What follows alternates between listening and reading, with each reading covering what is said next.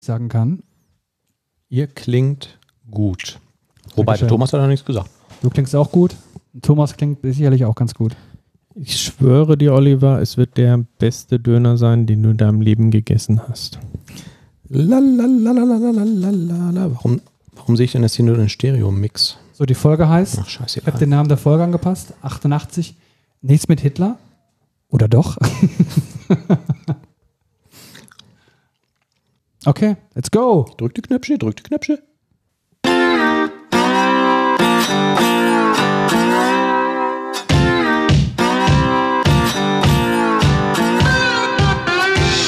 Hallo, hallo, hallo, hallo, ihr lieben DevCouch-Zuhörer. Wir sind wieder da für euch.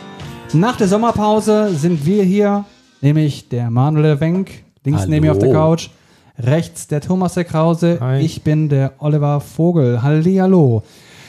Ja, es gibt gute Nachrichten, es gibt schlechte Nachrichten. Die guten Nachrichten sind, dass wir halt wieder da sind. Die schlechten Nachrichten sind ein Döner, ein Döner, ein Döner 7,90 Euro. Ein Döner 7,90 Euro. Wir haben gerade bestellt. Muss mal umrechnen, das sind 30 Mark. Es sind 30 Mark für einen Döner. Ja. Hallo? Ich meine, was sagt ihr denn dazu? Ich meine, der kommt jetzt hier von Lukas Podolski. Vermutlich bringt er den gleich auch. Bei Ja. dem Preis halte ich das Ja. für Ja. Mit angebracht. seinem Ferrari. 7,90 Euro. Was sagt ihr denn dazu? Also ich war gerade völlig geschockt. Ja, teurer Spaß, ne? Teurer Spaß. Mhm. Thomas, Aber- was hast du uns da eingebrockt? Sag Aber mal. dafür bekommst du doch jetzt auch den, den erhöhten Mindestlohn von 12 Euro. ja, gut. Ich meine, vor zwei Jahren hast du noch 8 Euro bekommen. Jetzt sind schon 12. Das ist doch 50 Prozent Anstieg. So. Überleg mal, wie viele Döners du dir da leisten kannst. ja, zu wenig. Also, Da kannst Gut, du dir ja jede, eine Stunde. Da kannst du dir jeden, jede Stunde fast zwei Döner leisten. ich weiß nicht, machen die den auf dem Gasherd oder? Ja, die haben aber solche, also Ach so, ja, kann sein. diese Drehspieße von dem äh, Lukas Podolski Döner, die sind echt gigantisch groß. Also die haben so einen Durchmesser von einem Meter oder so. Ach so, ja, dann. Dann ist das natürlich egal, dass ein Döner jetzt 8 Euro kostet. Dann brauchen die natürlich viel Energie. Wir brauchen ja auch viel Energie, um den Podcast Und ein aufzunehmen. Pommes, Mhm. ein Pommes kostet im gleichen Laden 6,50 Euro. Ein Pommes. Ja. Das sind traurige Kartoffeln, die einfach in die Fritteuse geschmissen wurden. War das nicht auch 6,50 ein, Euro. auch ein genialer Coup, ähm, dass wir die letzte Podcast-Folge, die letzte Woche veröffentlicht wurden, schon vor irgendwie acht Wochen aufgenommen hatten und ich die einfach nicht veröffentlicht habe? Ja, Ja, ich bin einfach nicht dazu gekommen. Tut mir leid. Aber dabei sind wir ja vor zwei Wochen wirklich zusammengekommen. Ja. Nur dann war es so warm, dass wir gesagt haben, nee, wir gehen jetzt doch lieber ans Rheinufer Mhm. und äh, trinken da ein völlig überteuertes Bier. Schön, dass du nicht darauf hingewiesen hast, dass wir das auch gemacht haben, weil wir einfach überhaupt keine Themen gehabt haben. Ja gut, ich meine, was zu erzählen gibt es ja im Grunde genommen immer. Ja. Ist nur die Frage, ob die Leute das hören wollen. Aber Das gut, ich stimmt. meine, wenn sie schon so wunderbar sind und einzuschalten, dann sind sie auch gespannt auf jedes Thema, was wir hier zu bringen haben. Stichwort Lebensmittel bestellen. Ich habe Corona gehabt und Ui. äh, durfte nicht raus und wollte ein Bolognese-Ragout machen. Und habe ein super geiles italienisches Rezept gefunden. Erzähl. Und ähm, da brauchtest du so einen ganz besonderen ähm, Schinken als Basis, irgend so einen italienischen. Und ähm, unsere Nachbarin ist zur Metro gefahren hat gefragt, ja, ihr seid ja irgendwie äh, positiv, kann ich euch was mitbringen und dann vor die Tür stellen? Und dann habe ich dir irgendwie diesen sehr äh, speziellen Schinken irgendwie genannt. habe gesagt, ja, das bräuchte ich. Und tatsächlich gab es den bei der Metro und das hat die mitgebracht. War es ein Guanciale? Äh, nee, war es nicht. Aber ich kann mich jetzt an den Namen auch nicht mehr erinnern. Aber ich habe das Rezept irgendwo aufgeschrieben. Gleich- ist aber auch kein Schinken, das ist ein Speck. Klingt wie ein Schnaps, ne? Äh, ist egal. zwei Guanciale hier und zwei Campari. Und dann fehlten mir aber halt noch mehr Zutaten und ich wollte die jetzt auch nicht irgendwie mit äh, irgendwie diesen ganzen Details belästigen. Habe ich gedacht, ja, bestelle ich halt online. Äh, Picknick liefert bei uns nicht. Rewe hätte in vier Tagen geliefert und das ist da auch so üblich. Also es war jetzt nicht irgendwie wegen äh, Corona-Peak oder so. Das dauert einfach immer vier Tage, bis die das Zeug liefern. Dann habe ich bei Flaschenpost bestellt. Die liefern mittlerweile auch Lebensmittel. Hat funktioniert.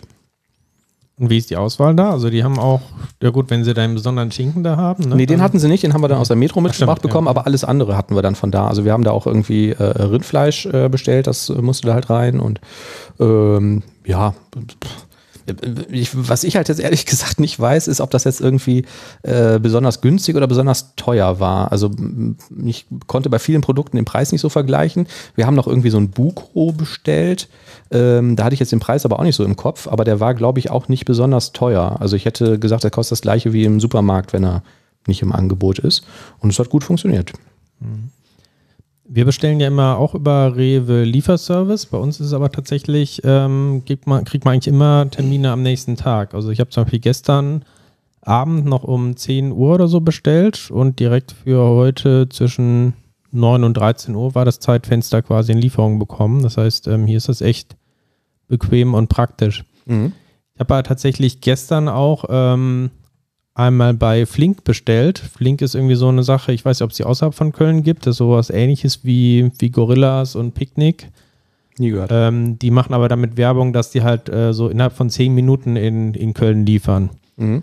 So, und tatsächlich habe ich da halt ein äh, paar Sachen, ähm, ja, da mir zusammengeklickt, auf Bestellen geklickt. Ähm, und in der App siehst du dann ähm, von der Bestellung ausgelöst, bis der Fahrer ist unterwegs, hat gerade mal drei Minuten gedauert. Krass, ne? Und der ist hier auf der anderen Rheinseite, äh, ist dann irgendwie ähm, mit dem Fahrrad losgedüst und war tatsächlich sieben Minuten später dann äh, bei mir an der Haustür. Das heißt wirklich von Bestellung bis an der Haustür hat gerade mal zehn Minuten gedauert. Ja. Und das Ganze ähm, bei einem Sortiment, was jetzt ähm, vergleichbar groß ist wie ein Supermarkt. Also da gibt es echt auch wirklich alles. Und Preise sind auch nicht teurer. War in den Fällen bei mir jetzt sogar günstiger als der Rewe. Mhm.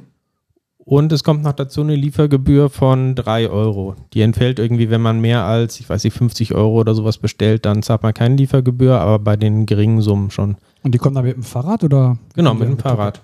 Und da frage ich mich wirklich für 3 Euro Liefergebühr, ähm, wie, wie rechnet sich das? Also ich meine, der, der Fahrer, selbst wenn der jetzt nur die sieben Minuten hierhin gebraucht hat, der scheint keine anderen Lieferungen zu machen innerhalb von Köln. Also scheinbar ist er direkt zu mir gefahren und fährt danach dann wahrscheinlich wieder zurück. Das heißt, er kann dann äh, hin und zurück, braucht eine Viertelstunde, dann kann er ja in einer Stunde maximal irgendwie so vier Auslieferungen machen. Ja.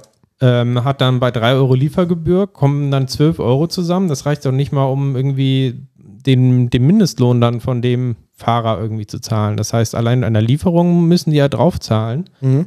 Und die Margen bei den Lebensmitteln scheinen jetzt auch nicht größer zu sein als bei einem Supermarkt, wo die auch ähm, jetzt eigentlich nicht besonders groß sind. Also die können ja eigentlich nur Verlust machen. Ja. Flink heißen jetzt- die ja. Go Ich bin jetzt gerade auf der Seite Mhm. von Go, von Flink, Go Flink. Und da sehe ich in der Salatbar die ganzen Avocados. Avocados, quasi- ja, Avocados mhm, ja. sehe ich da. Ja. Und die kosten, also du kannst dir dann aussuchen, ob du die aus China haben willst, aus der Domrep, aus Guatemala. Die kosten 1,99. Und wenn ich weiter nach rechts scrolle, dann sehe ich dann die Avocado aus Chile, die kostet auf einmal 2,69 Euro. Aber allein, dass du da die Auswahl hast, auch zwischen verschiedenen Avocado-Sorten, Ja. Haben die auch Late Macchiato? Mal gucken. Oder was ich auch manchmal gerne abends bestellen würde, wäre so ein ähm, Giant Tonnage. Ja. Sowas vielleicht? Du meinst ein Gin Tonic. Nee, ein Giant Tonnage. Giant Tonic. Ja. Gina Tonic. Giant oder nicht Giant? Das ist ja die Tonic.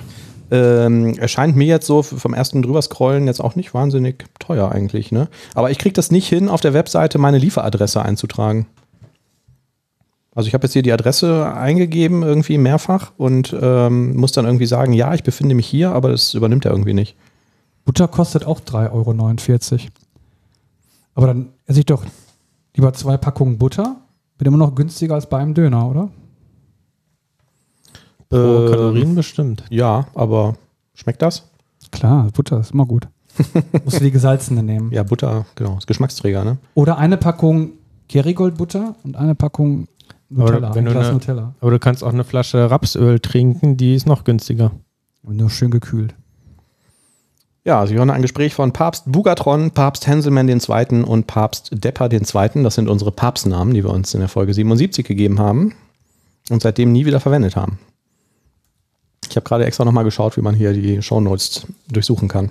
Wer war denn nochmal wer? Ich glaube, ich war Bugatron, ne? Ich glaube auch. Bei den anderen beiden weiß ich es nicht. Papst Depper II. war wahrscheinlich ich. Weil ich dachte, da wäre das Wort Depp drin. Das ist die Frage, was mit Papst Depper dem Ersten passiert, ne? Ja, Da reden wir nicht drüber. das ist richtig. Da reden wir nicht drüber. Äh, Stichwort, da reden wir nicht drüber. Ähm, wir haben ähm, Feedback bekommen. Oliver, du hast dich ähm, mit den Tesla-Fahrern angelegt. Das ist so ähnlich, wie wenn man gegen Apple ähm, lästert. Das geht natürlich gar nicht. Und zwar hattest du behauptet, dass man den Blinker im Tesla nicht mit einem Knopf einschalten kann. Richtig. Wir müssen hier eine Gegendarstellung ähm, liefern. Schöne Grüße an den Albert. Doch, kann man. Ja, ich weiß. Hast ne? du dazu noch irgendwas zu sagen? Ja. Aber es stimmt nicht. Ich habe es dem Manuel gerade noch mal auf der Fahrt hierhin demonstriert. Natürlich kannst du den mit der gewissen Voreinstellung aktivieren, indem du auf diesen kleinen Knopf drückst.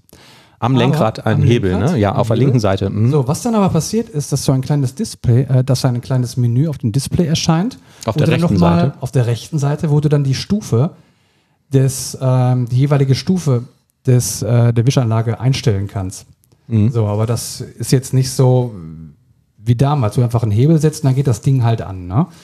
Ähm, das heißt, du musst immer noch entweder das Display verwenden, um die Stufe halt zu regulieren. Mhm. Am meisten steht die halt auf Auto, Automatik. Aber wenn du die einmal auf 4 gestellt hast, ja, dann läuft die auf 4 bis zum jüngsten Tag und dann musst du es über das Display wieder äh, umstellen oder du nutzt halt die Sprachsteuerung, wenn sie dich denn versteht. Okay, das heißt, du kannst es aktivieren, aber du musst die Stufe äh, manuell übers Display einstellen. Ja, du kannst da so ein Knöpfchen drücken und dann kannst du auf dem Display nochmal die äh, Stärke regulieren. Ja, Aber das ist doch eigentlich bei einem- Auto steht, aber Bei, bei jedem Auto so, oder? Also ich meine, du hast einmal aktivieren, deaktivieren und dann übernimmt er normalerweise die letzte Stufe, die du eingestellt hast. Dann hast du immer noch einen Hebel oder so, wo du die Stärke einstellst. ja, aber ich Einzige kann am Sache Hebel, ist, ich kann am Hebel einstellen, wie stark das Ding sein soll. Aber ich muss halt immer wieder, wenn ich feinjustieren möchte, über das Display gehen. Das Nein, nein, ein nein, bisschen Moment, du kannst am Hebel nicht einstellen, wie stark das sein soll, oder? Du kannst ihn an- und ausmachen. Nein. Also an dem Hebel kann ich es nur einen ausschalten, Ja. maximal. So, bei meinem alten Auto, Ach so, ja. Mhm. da war das möglich. Und das finde ich halt schade und das vermisse ich. Also ich meine, hat mich das auch ein Meckern bisschen- auf einem hohen Niveau, weil immerhin, ich habe einen Tesla.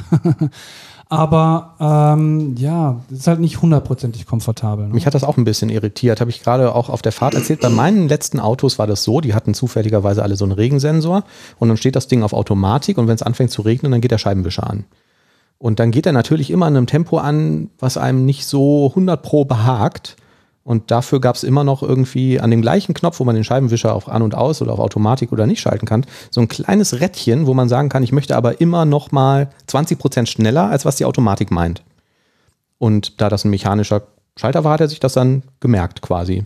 Das hat er wirklich leider nicht. Und was er auch nicht hat, ist, ist eben, wenn er auf Automatik läuft, der Scheibenwischer, dann ist das oft gut, ne? Aber wenn es dann doch zu einem Sturzregen kommt, dann ist der halt noch ziemlich behäbig, so la la la la, ich wisch mal. Da musst du doch möglichst schnell ähm, auf Stufe 4 schalten. Ne? Also damit du nicht vielleicht irgendwo Gegenvers. gegenfährst oder von der Fahrbahn abkommst oder so. Und das ist natürlich dann manchmal jede Sekunde kostbar. Es sei denn, du hast den Autopilot zufälligerweise gerade aktiviert und dem ist egal, ob es regnet oder nicht, der fährt immer irgendwo hin. Ja, auch ohne Scheibenwischer. Ne? Meistens, meistens halt da, wo er auch hin soll. Es sei denn, du fährst gerade eine Baustelle, dann bist du natürlich abhängig von den Mäuren. Ich bin mir aber sicher, dass wir jetzt bestimmt auch Feedback bekommen werden, wo uns Leute erklären, warum das so viel besser ist. Ja gut, vielleicht habe ich den Vorteil noch nicht erkannt, aber Ja, aber man wird bestimmt irgendeinen Grund finden. Ja, aber gut, das ist doch so eine Sache. Es ist wie, warum gibt es bei äh, Apple ähm, auf dem iPhone keinen Zurück-Button? Einfach gesagt, man möchte es noch irgendwie simpler haben, auch wenn es total praktisch wäre, halt noch diesen Zurück-Button zu haben. Mhm, das stimmt. Das musste immer in der An oder ist immer noch in der Anwendung irgendwie integriert, ja. Also wenn es im Kontext Sinn macht, dann hast du in der App meistens irgendeinen Knopf, wo du zurückgehen kannst. Und meistens oben links. Genau, und Tesla macht es halt auch irgendwie so. Hauptsache möglichst wenig mechanische Dinge, nur für das absolut Notwendigste und äh, Ja gut, das wahrscheinlich, alles machst du halt auf dem Display. wahrscheinlich auch eine Ecke günstiger, ne? Und du kannst das Verhalten im Nachhinein patchen, wobei ich gar nicht weiß, ob sowas irgendwie legal ist. Also was jetzt noch ganz praktisch wäre beim Tesla wäre, wenn du diesen Knopf, den du da hast an der äh, an dem Scheibenwischer-Schalter, wenn du da irgendwie schnell draufdrücken könntest und dann würde er damit irgendwie noch die Stärke der Scheibenwischanlage regeln. Ja. Ja. Das wäre noch ganz praktisch. Wo wir auch gerade bei äh, legal und solchen Sachen äh, und Autos sind. Ich habe jetzt zurzeit einen BMW i3 und der hat so einen, äh, kennt man vielleicht, wenn man mal einen BMW gehabt hat, einen Fahrerlebnisschalter. Und den kannst du halt dafür verwenden, zu sagen, ich möchte irgendwie den Sportmodus oder normal oder ich möchte halt einen Stromsparmodus, Eco Pro oder sogar Eco Pro Plus, was dann dazu führt, dass er zum Beispiel die Klimaanlage ein bisschen runterregelt. Die läuft dann nicht mit 100 Prozent, sondern nur noch mit 50 oder so. Was halt meistens aber immer noch ausreicht, aber dann spart er halt Strom. Und ähm, das Erste, was ich halt mache, wenn ich losfahre, ist immer auf diesen Eco Pro-Modus zu schalten, weil dann brauche ich weniger Strom, dann komme ich weiter. Und ähm, das ist ähm, für mich irgendwie völlig ausreichend.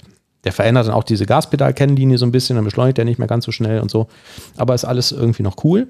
Und wenn ich das Auto abschalte, dann schaltet er sich wieder zurück auf diesen normalen Modus. Also ich muss das jedes Mal, wenn ich losfahre, auf diesen Knopf drücken, um das zu aktivieren. Dann habe ich ein bisschen recherchiert, ob man das nicht irgendwie speichern kann. Stellt sich raus, nein, kann man nicht. Und zwar mit der Begründung, dass so ein Auto irgendwie zugelassen werden muss in Deutschland. Und da wird unter anderem irgendwie das Fahrverhalten und so geprüft. Und weil sich das verändern würde über diesen Schalter, äh, muss es immer wieder einen Default-Initialzustand geben. Also das ist wohl irgendwie eine Gesetzesgeschichte, dass sie das nicht so beibehalten dürfen, wie du dir das einstellst. Ich fand das jetzt ein bisschen absurd, weil ich kann es ja auch während der Fahrt umstellen. Das muss ja dann auch irgendwie geprüft oder zugelassen werden, aber muss halt irgendwie wohl nach dem Einschalten ein reproduzierbares Standardverhalten an den Tag legen. Und ich könnte mir vorstellen, das ist aber reine Spekulation, dass überhaupt nur ein Knopf für den Wischer im Tesla ist, weil das irgendein Gesetzespunkt äh, ist, dass sie sagen, du darfst die Hand nicht vom Lenkrad nehmen, du musst den Blinker, äh, den Wischer an- und ausmachen können. Ja, gut. Kann sein, oder? Weil eigentlich könnte man den Hebel doch komplett weglassen.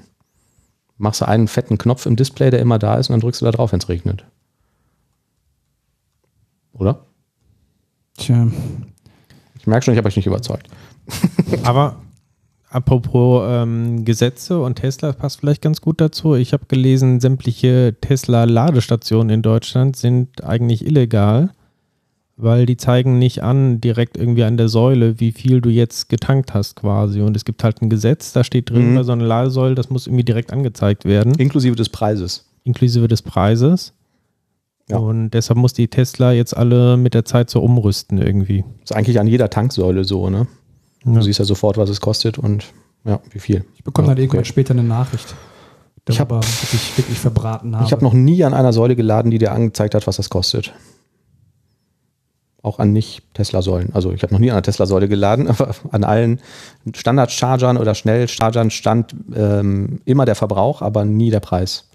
Aber muss man nicht irgendwie bei die App erstmal das aktivieren oder sowas, so eine Säule? Oder wie funktioniert das? Mm, also da, entweder du hast eine Karte, ähm, also so eine, so eine, ähm, ja, die hältst du halt vor die Leute, äh, vor die mhm. Säule, genau. Ähm, die holst du dir halt irgendwo bei irgendeinem Anbieter und die meisten, ähm, wenn nicht sogar alle, haben halt auch noch eine App. Und du kannst dann entweder, könnte einen QR-Code auf der Säule mit der App scannen und den dadurch freischalten. Oder du kannst auf der Säule laden, ich stehe gerade davor und ich äh, sagen, also nein, äh, nochmal von vorne. Du kannst in der App ähm, sagen, ich stehe gerade davor, ich möchte jetzt hier laden, dann wird die aktiviert. Oder du hältst halt diese Karte davor. Mhm. Und ähm, ich, also meiner Meinung nach ist das mit der Karte davor halten einfach das Einfachste, weil du brauchst ja nichts zu entsperren und so. Und du hast manchmal das Problem, dass die Säulen gerade offline sind oder irgendwie Netzwerk gestört ist oder so. Und dann könntest du da nicht laden, wenn du keine Karte hättest.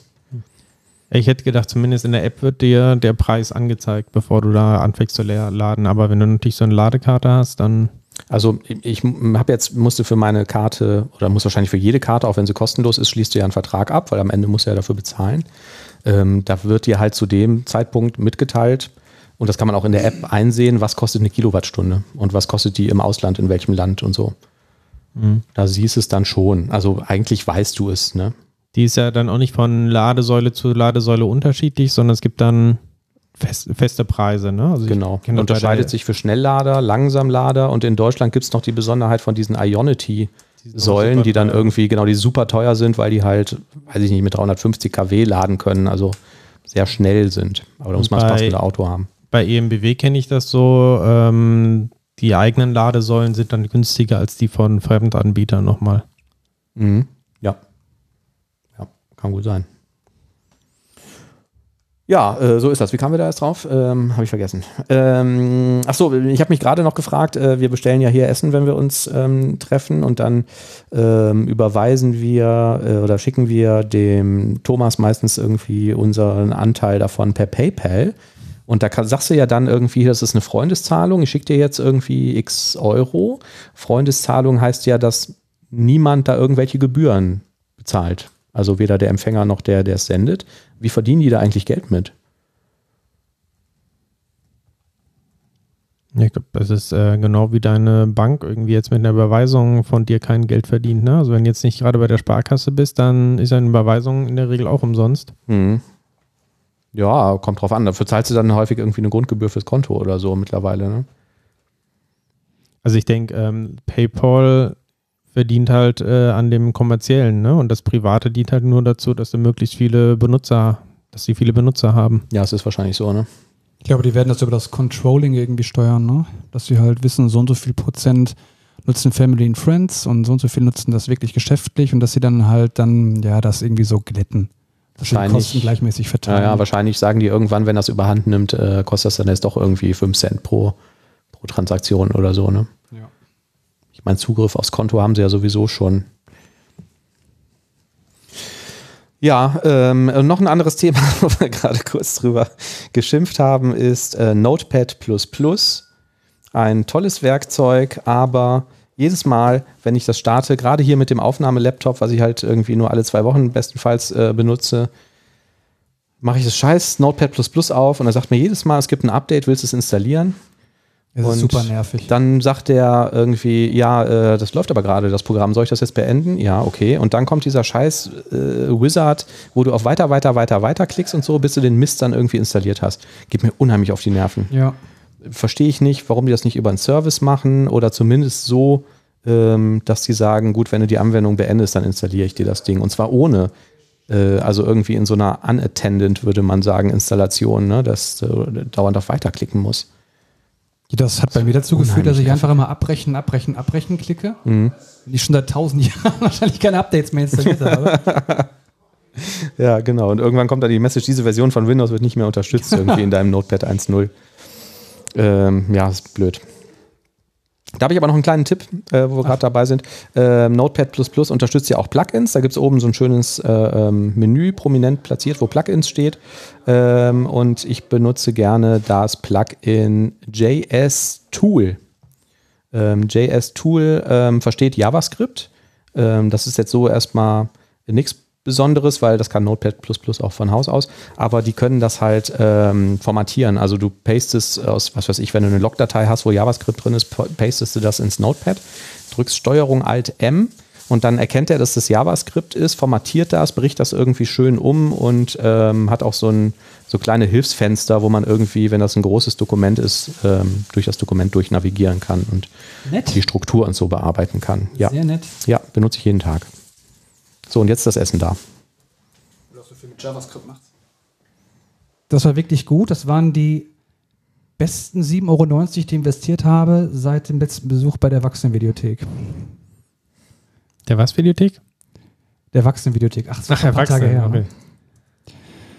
Videotheken gab es damals in den 80ern.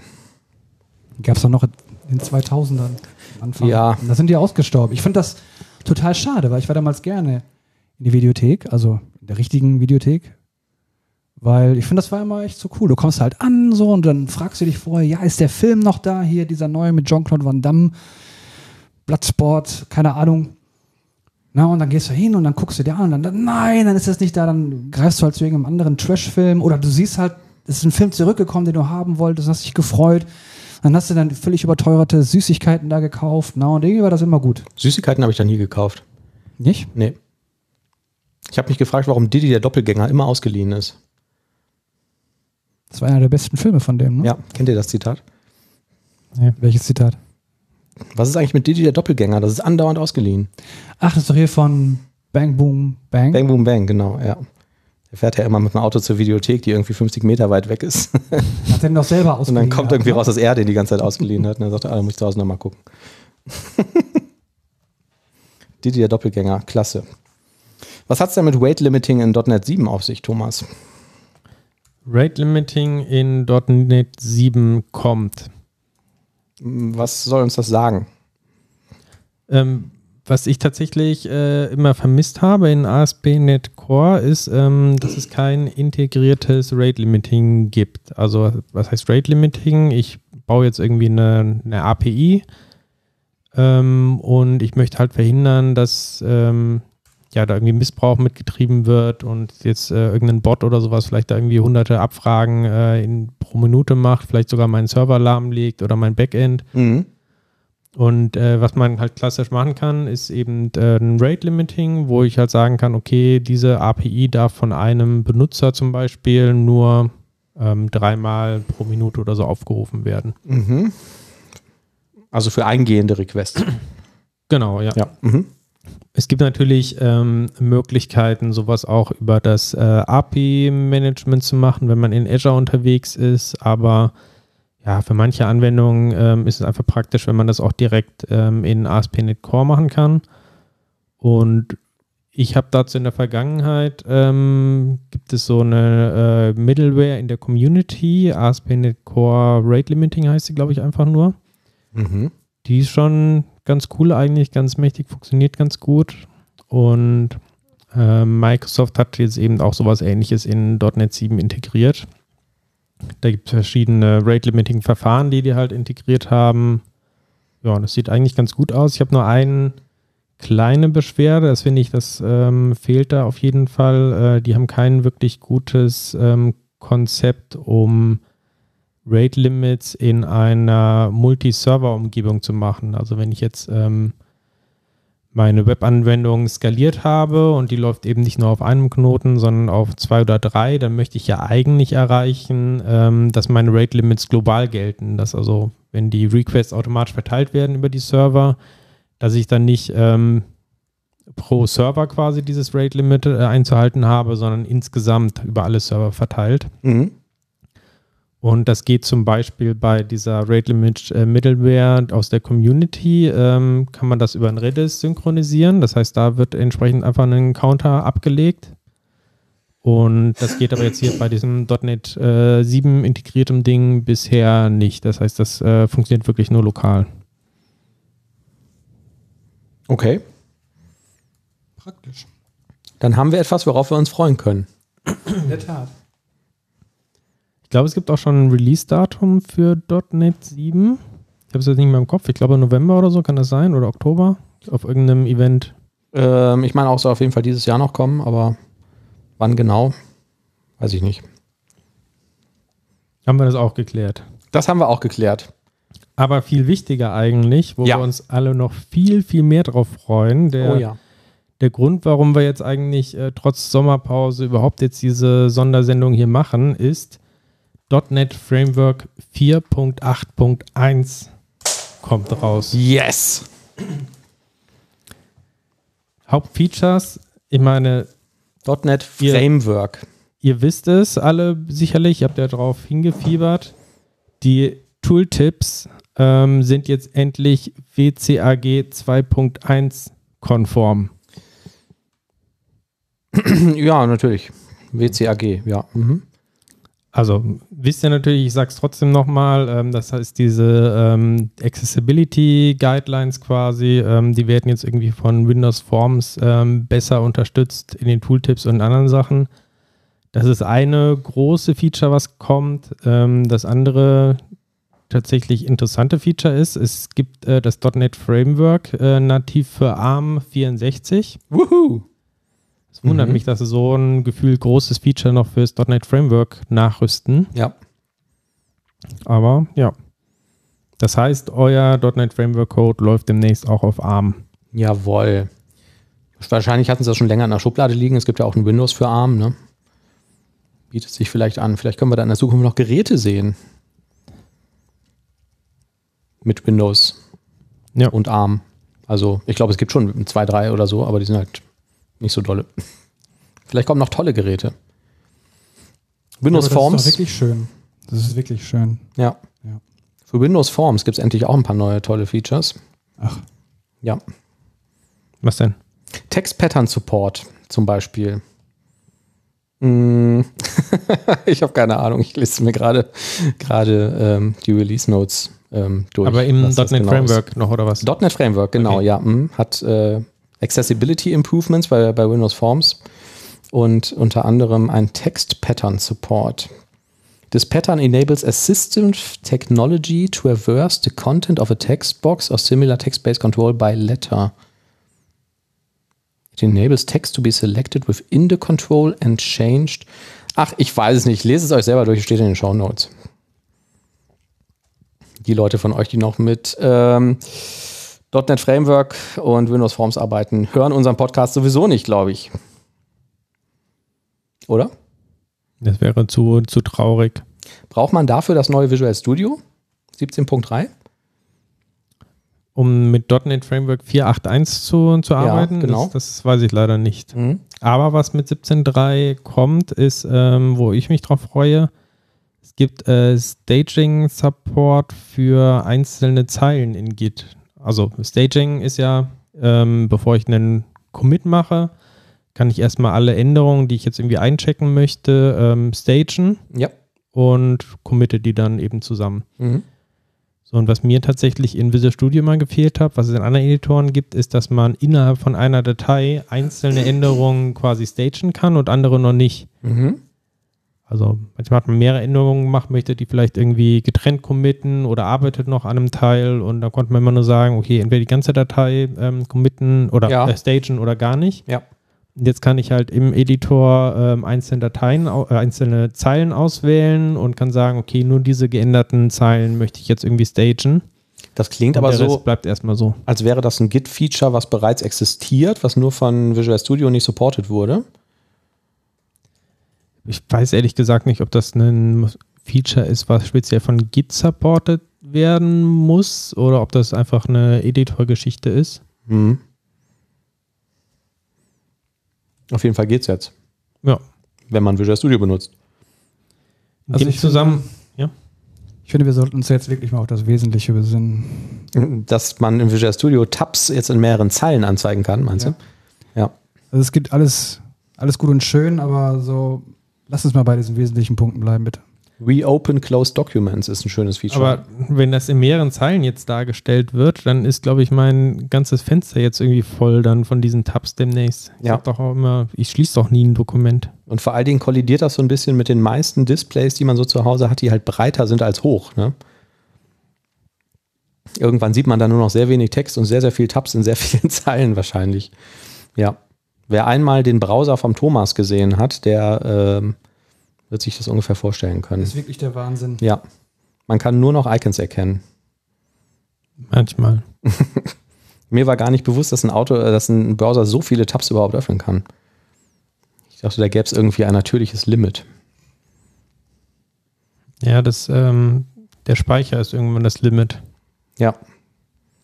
Ja, aber von der UI her, also da geht schon, geht schon einiges irgendwie, was die Tabs angeht. Also so ein, so ein Chrome oder auch Firefox, die können auch mal gut äh, 10 Gigabyte RAM brauchen, wenn man entsprechend Tabs auf hat. Ja. Und was du hier auch noch aufgeschrieben hast, was auch in den äh, Release Notes oder in den Blogposts zum Release steht, ist, dass es jetzt mit dem Erscheinen von 17, also Visual Studio 2022 17.3 die Preview gibt von der Version 17.4 konkret gesagt 17.4 Preview 1 und dass die dann auch Native ARM Support haben werden. Ja. Am ARM führt wohl nichts vorbei aktuell. Ich glaube, das ist auch ein Ding auf dem Servermarkt, ne? Die sind da auch sehr beliebt. Hey, ein bisschen frage ich mich schon, warum da so viel investiert wird. Hat Microsoft jetzt so viel ARM-Hardware noch, die jetzt wirklich sich verkauft?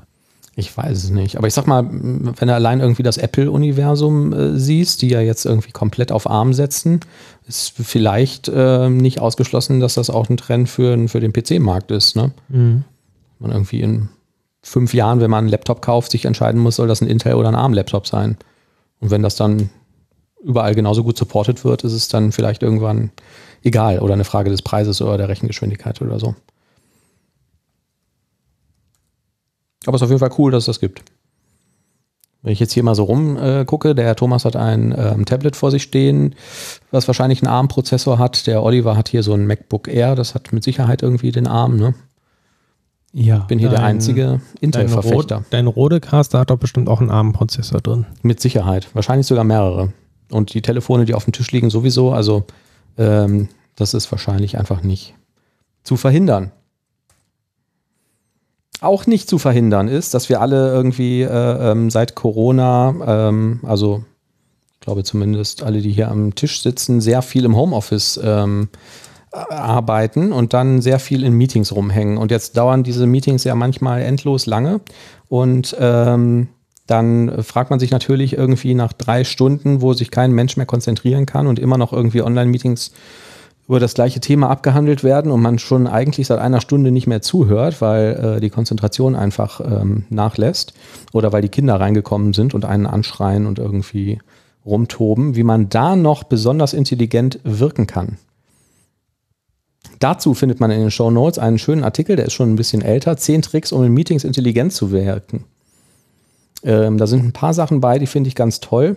Also ähm, jetzt im Homeoffice ähm, vielleicht irgendwie bei so klassischen Meetings schwieriger, aber was auch immer ganz gut ist, ist, wenn man ähm, aufsteht und einfach ein Wenn-Diagramm an die ähm, ans Whiteboard malt oder halt mit der jeweiligen Meeting-Software. Ist ganz einfach, man malt einfach zwei Kringel, da schreibt man irgendwas rein. Die Kringel müssen sich irgendwie so ein bisschen überlappen und ähm, ist vollkommen egal, man kann da den größten Quatsch reinschreiben. Der muss so grob irgendwas mit dem Meeting zu tun haben und äh, dann diskutiert man einfach darüber. Ich habe es ja gerade, das habt ihr wahrscheinlich nicht bemerkt, auch schon ein bisschen vorgegriffen, habe versucht, einen Punkt hier einfließen zu lassen. Ja. Ermahne alle, sich aufs Wesentliche zu besinnen. Ja, total wichtig, genau. Ja. Ja. Das habe ich ja gerade probiert Mhm. und ich würde, ich behaupte einfach mal, es ist sehr gut angekommen. ja. Zack, Das du hast dir eine weitere Stunde verschafft, Oliver, in der du intelligent wirkst. Ja. Ich Ja. würde gerne den Punkt zweimal vorlesen. Ja. Übertrage Prozentangaben in Bruchangaben. Mhm. Wenn jemand sagt, K 25% aller User klicken auf diese Schaltfläche, wirf schnell ein, also eins von vier und mach dir eine Notiz. Alle werden zustimmend nicken, im Geheimen tief beeindruckt sein und dich um deine mathematischen Fähigkeiten beneiden. Ja. Kann ich absolut bestätigen. Und ähm, wir waren mal ähm, in der Mittagspause bei einem ähm, Bäcker, der irgendwie gerade irgendeine Inspektion hatte oder so. Und da standen total viele Leute um die Bäckerei-Fachverkäuferin herum mit so weißen Kitteln und die hatten Klemmbretter und haben die ganze Zeit Sachen aufgeschrieben. Das macht auch einen mega Eindruck, kann man übertragen für so Meetings. Einfach die ganze Zeit nicken und so tun, als würde man sich Notizen machen. Mhm. Ist astrein. Das merkt aber keiner im Homeoffice, oder? Ähm, Im Homeoffice, ja, kommt drauf an, wenn du die Videokamera anhast oder so, dann musst du halt gucken, dass du irgendwie was zu schreiben hast, was man sieht, dass du aufschreibst und die ganze Zeit nichts und Im sagst, Hintergrund da so einen Ton laufen lassen, so ein so ein Bleistiftton. "Mhm, ja, gut, das könnte dann auch natürlich schnell Für uns als- sein oder so. Für uns als Entwickler ist auch ganz entscheidend, ab und zu im Meeting einfach zu fragen, kann man das skalieren? Ja, genau. Oder vielleicht noch ein bisschen allgemeiner, skaliert das denn überhaupt? Ist auch eine gute Frage, die man einfach, egal worum es geht, immer mal so in den Raum werfen kann. Ast rein. Die Frage lässt sich in allen Situationen einbringen und lässt den Ingenieur in den Wahnsinn treiben. Oder geh im Raum auf und ab. Wenn jemand vom Tisch aufsteht und herumläuft, respektierst du ihn dann nicht sofort? Ich zumindest tue das. Ja, Es braucht viel Mut, aber wenn du dich traust, wirkst du sofort intelligenter. Verschränke die Arme, laufe herum. Geh in die Ecke und lehne dich an die Wand. Seufze tief und nachdenklich. Vertrau mit, alle werden sich fast vor Neugier auf das, was du da denkst, in die Hosen machen, wenn sie nur wüssten. Gebratener Speck. Das kann man wahrscheinlich leicht kombinieren mit dem Venn-Diagramm quasi zeichnen am Whiteboard. Ne? ja. Aber es geht natürlich im Homeoffice alles nicht so gut. Das stimmt. Was im Homeoffice aber phänomenal funktioniert, was ich auch für jedes Meeting empfehlen kann. Also ähm, hier in den Tipps steht, man soll den Vortragenden bitten, eine Folie zurückzugehen. Das geht immer. Also wenn irgendjemand irgendwas zeigt, auch wenn Source Code ist oder so und wechselt zwischen verschiedenen Tabs hin und her, immer mal zwischendurch einwerfen. Entschuldigung, äh, kannst du noch mal einen Tab zurückgehen, das wo du gerade warst? Dann drückt der irgendwie Alt-Tab, wechselt dann zurück und dann sagst du, nein, nein, nein, nicht das, das davor. Dann geht er dahin zurück und dann sagst du, mhm, mhm. Ach so, nee, alles klar. Ja, okay, verstanden, danke. Ist super. Ja, du wirst das ganze Meeting über intelligent wirken. Phänomenal. Ja, sind schöne Tipps und man kann da auch einen Kaffeebecher kaufen, wo die Tipps nochmal alle draufstehen. Falls man sich hier nicht permanent merken kann, muss man einfach nur auf den Becher gucken. Das ist ja schon wirklich schon von 2014, ne? Ja, Wo haben wir das denn damals noch nicht gewusst? ich weiß es nicht. Ich habe neulich in einem Meeting tatsächlich gefragt, ob das denn überhaupt skaliert. Wenn man das irgendwie, ich habe das damals schon mal irgendwo gelesen, dieses Ding, und ähm, ja, es hat tatsächlich irgendwie für Gemurmel gesorgt und so und für nachdenkliche Stirn, wurde dann aber mit einem Ja doch beschieden.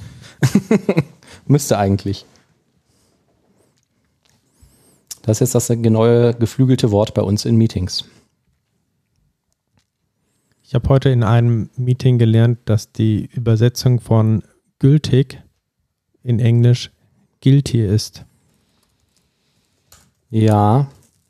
Ach so, ja. Deswegen guilty pleasure, ne? Das ist gültig, das ist erlaubt. Ja. Ja. Das ist nicht schlecht. guilty. Hat jemand denjenigen darauf aufmerksam gemacht? Dass Ja. das. Nee, okay. Hat es denn jeder verstanden, was damit gemeint war? Ja, im Kontext schon. Das war irgendwie sowas wie ähm, The rules are guilty when all conditions are met oder irgendwie sowas. Ja. Dachte mal, guilty? Ach, gültig, okay. Cool.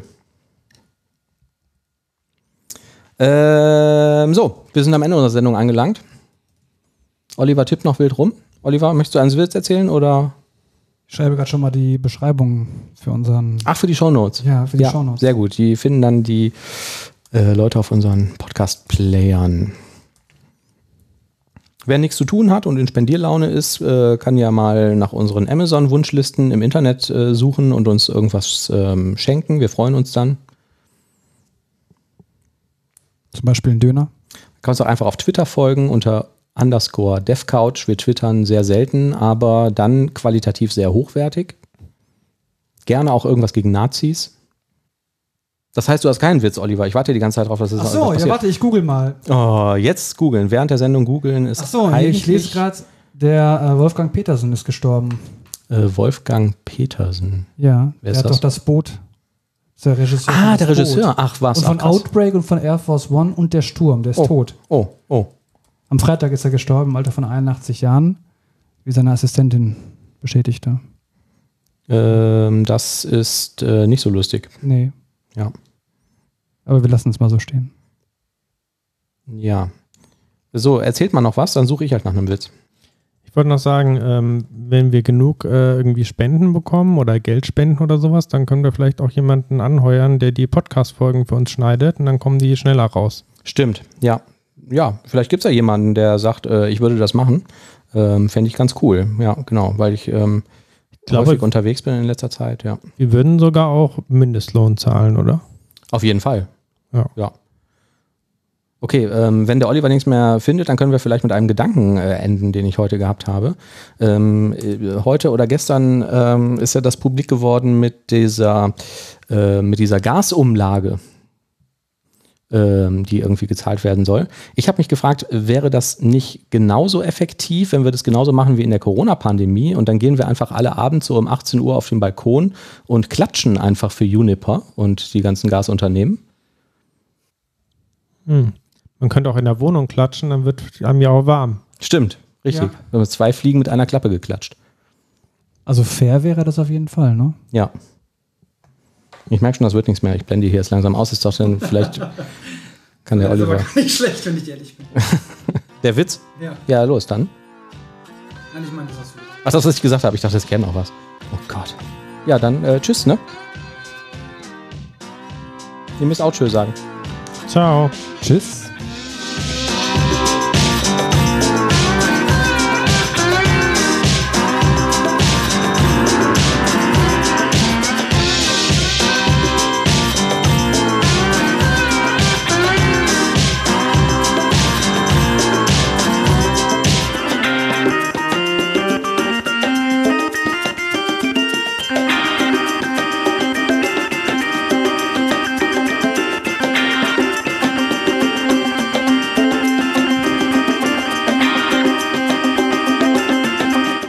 Hallo, äh, wir sind noch mal kurz zurück. Ich habe was vergessen.